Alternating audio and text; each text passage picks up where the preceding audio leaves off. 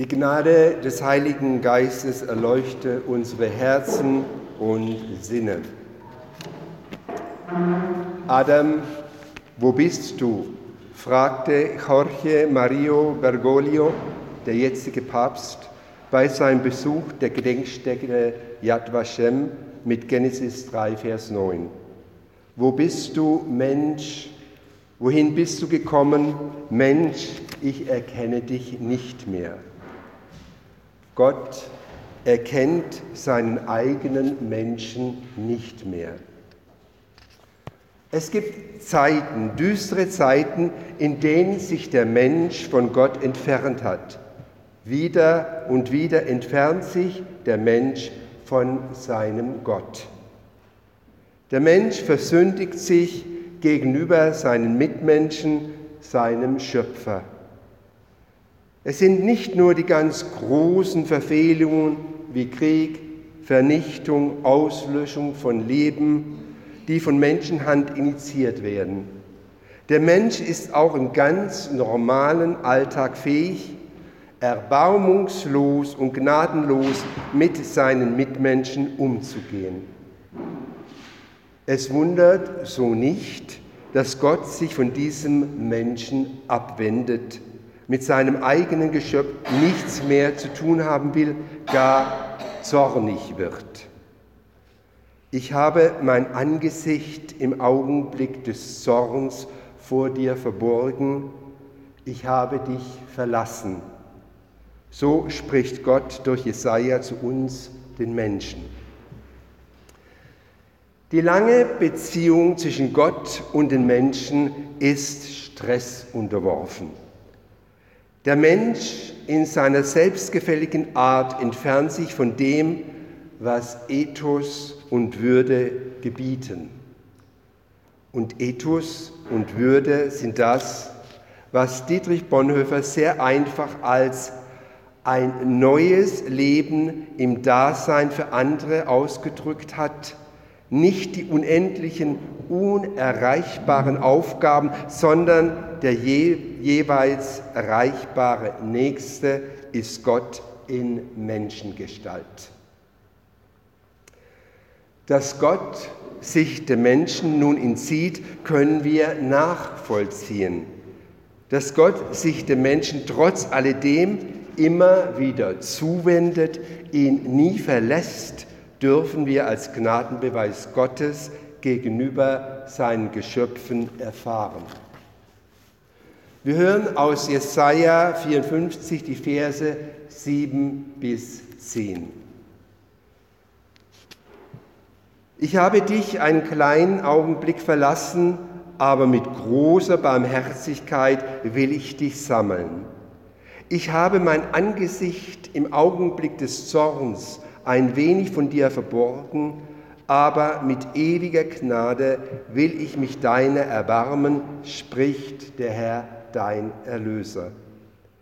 Ich halte es wie zur Zeit Noahs, als ich schwor, dass die Wasser Noahs nicht mehr über die Erde gehen sollten. So habe ich geschworen, dass ich nicht mehr über dich zürnen und dich nicht mehr schelten will. Denn es sollen wohl Berge weichen und Hügel hinfallen, aber meine Gnade soll nicht vor dir weichen und der Bund meines Friedens soll nicht hinfallen, spricht der Herr, dein Erbarmer. Wenn Gott uns verlässt, wenn Gott sich vor uns verbirgt, so wie Martin Buber das in einer seiner Geschichten ausdrückt, hat das mit uns zu tun. Martin Buber lässt Gott in einer seiner Geschichten sprechen, ich verberge mich, aber keiner will mich suchen. Und ja, suchen tun wir erst dann, wenn das individuelle Wohlbefinden gestört ist, das Wohlergehen einer Schicksalsgemeinschaft, einer Sozialgemeinschaft, deren Teil wir sind, aus den Fugen gerät. Dann plötzlich taucht die Frage auf, warum müssen wir das erleben oder auch, wo eigentlich ist Gott? Von einer solchen schicksalhaften und niederschmetternden Erfahrung einer ganzen Volksgemeinschaft sprechen auch die Worte, die der Prophet Jesaja hier im Namen Gottes hörbar macht. Indirekt sprechen sie davon, rühren diese Erfahrungen nochmal auf. Die Zeiten des Krieges, die Eroberung und Verschleppung sind vorüber, lange vorüber. Doch die Erinnerung daran ist noch, ist noch sehr lebendig.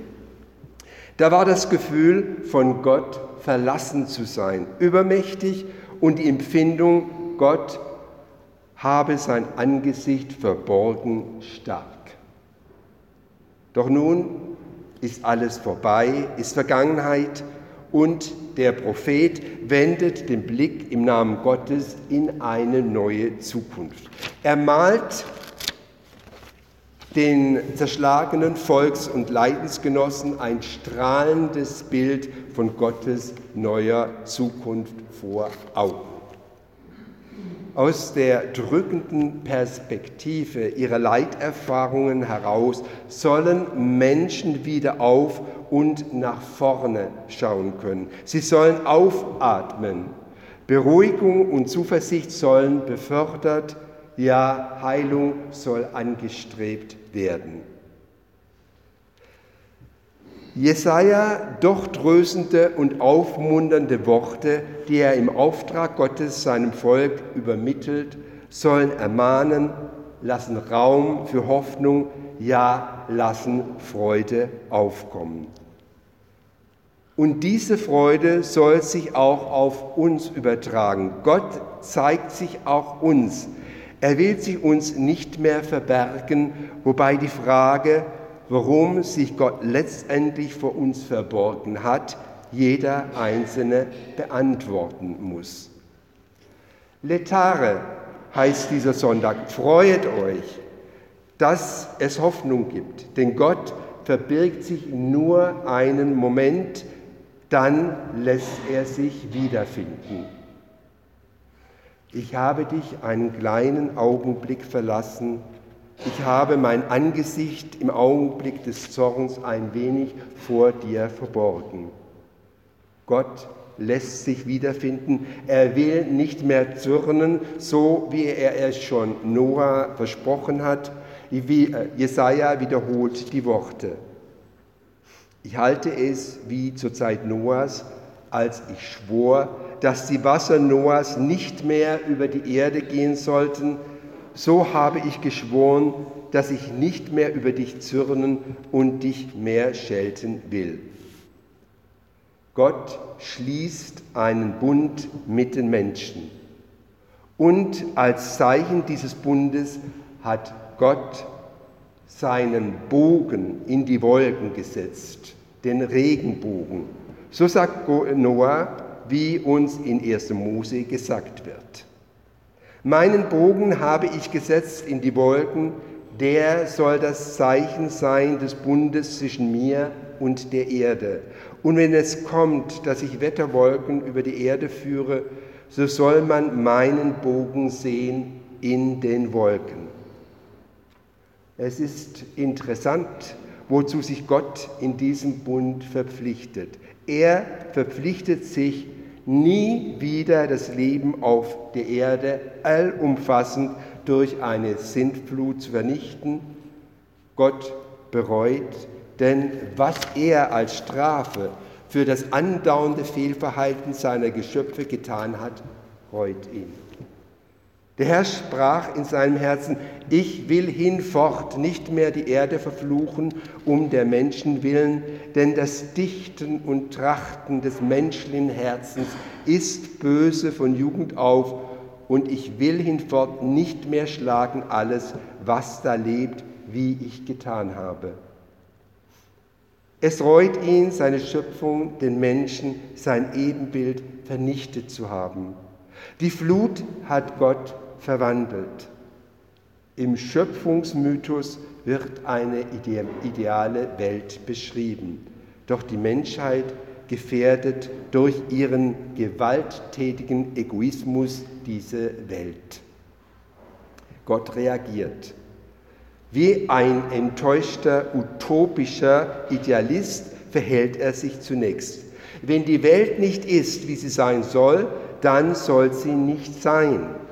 Gott wandelt sich aber durch die Flut vom Idealisten zum utopischen Realisten.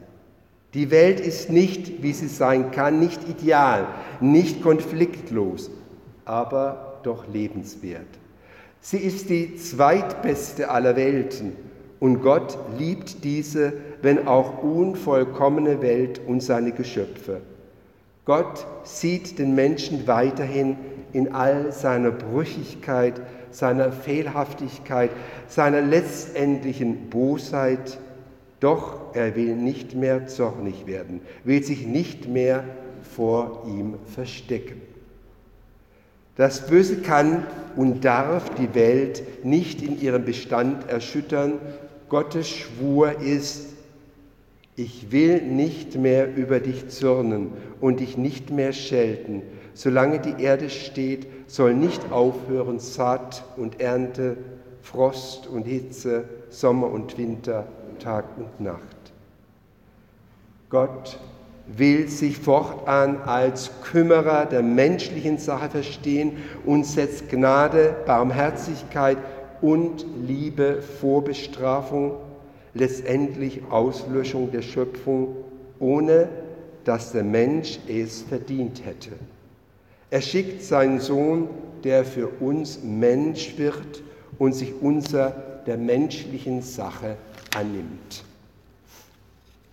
Liebe Gemeinde, dieser Schwur Gottes in Verbindung mit dem Bund, den er mit Noah schloss, ist eine uns den Menschen zugedachte Liebes- und Heilserklärung. Ja, die Erde bebt weiterhin, wir haben Naturereignisse, wir haben weiterhin Kriege, wir haben weiterhin all das Böse von Menschen gemacht in dieser Welt, in der wir leben. Aber wir können doch in der Hoffnung leben, dass die Welt trotz tausendfachen Vernichtungspotenzials weiterhin existieren wird, dass der Mensch eine Zukunft hat.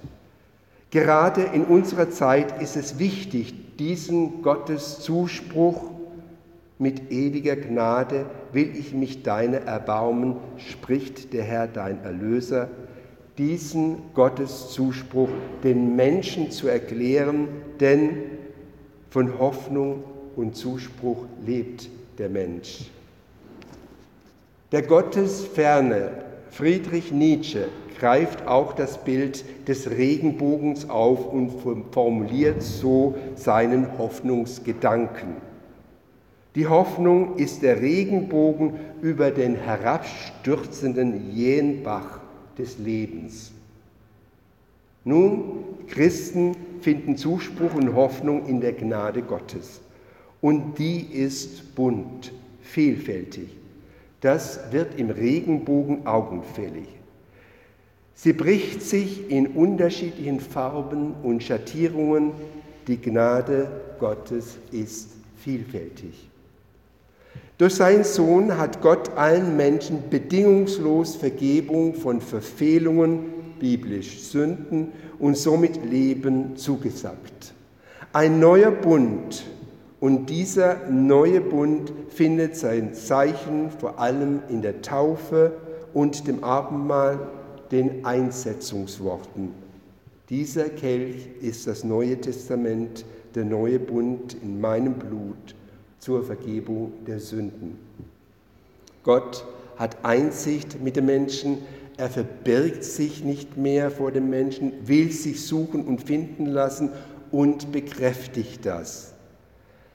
Denn es sollen wohl Berge weichen und Hügel hinfallen, aber meine Gnade soll nicht von dir weichen und der Bund meines Friedens soll nicht hinfallen. Er will nicht mehr die Vernichtung der Menschheit, die Vernichtung seiner Schöpfer, Schöpfung. Der Regenbogen ist das Zeichen, dass Gott seinerzeit für seinen Bund mit Noah in die Wolken gehängt hat.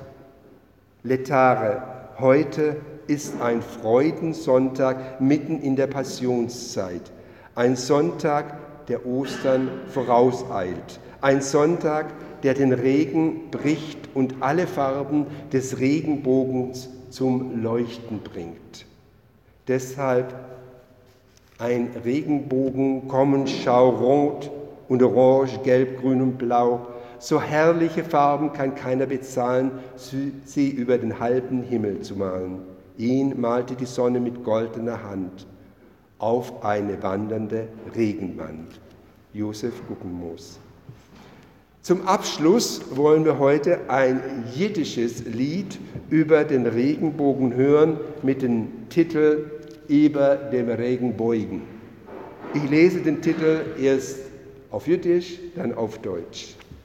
Über dem Regenbogen der Vogel flitt, Feigel fliehen in Freiden, verwas kenn ich nit.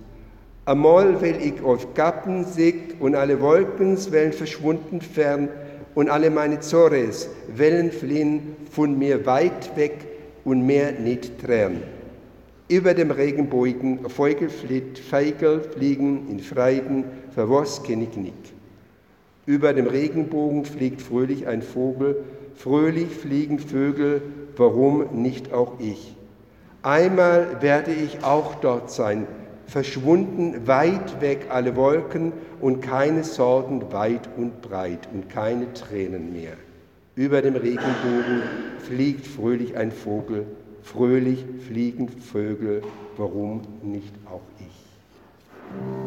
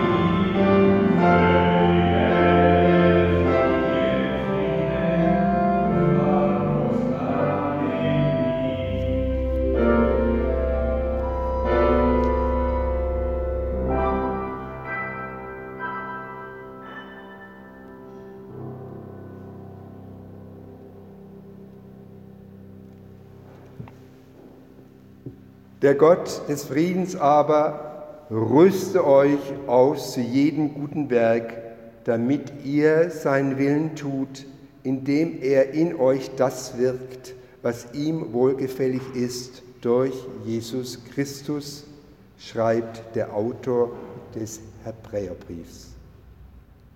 Amen.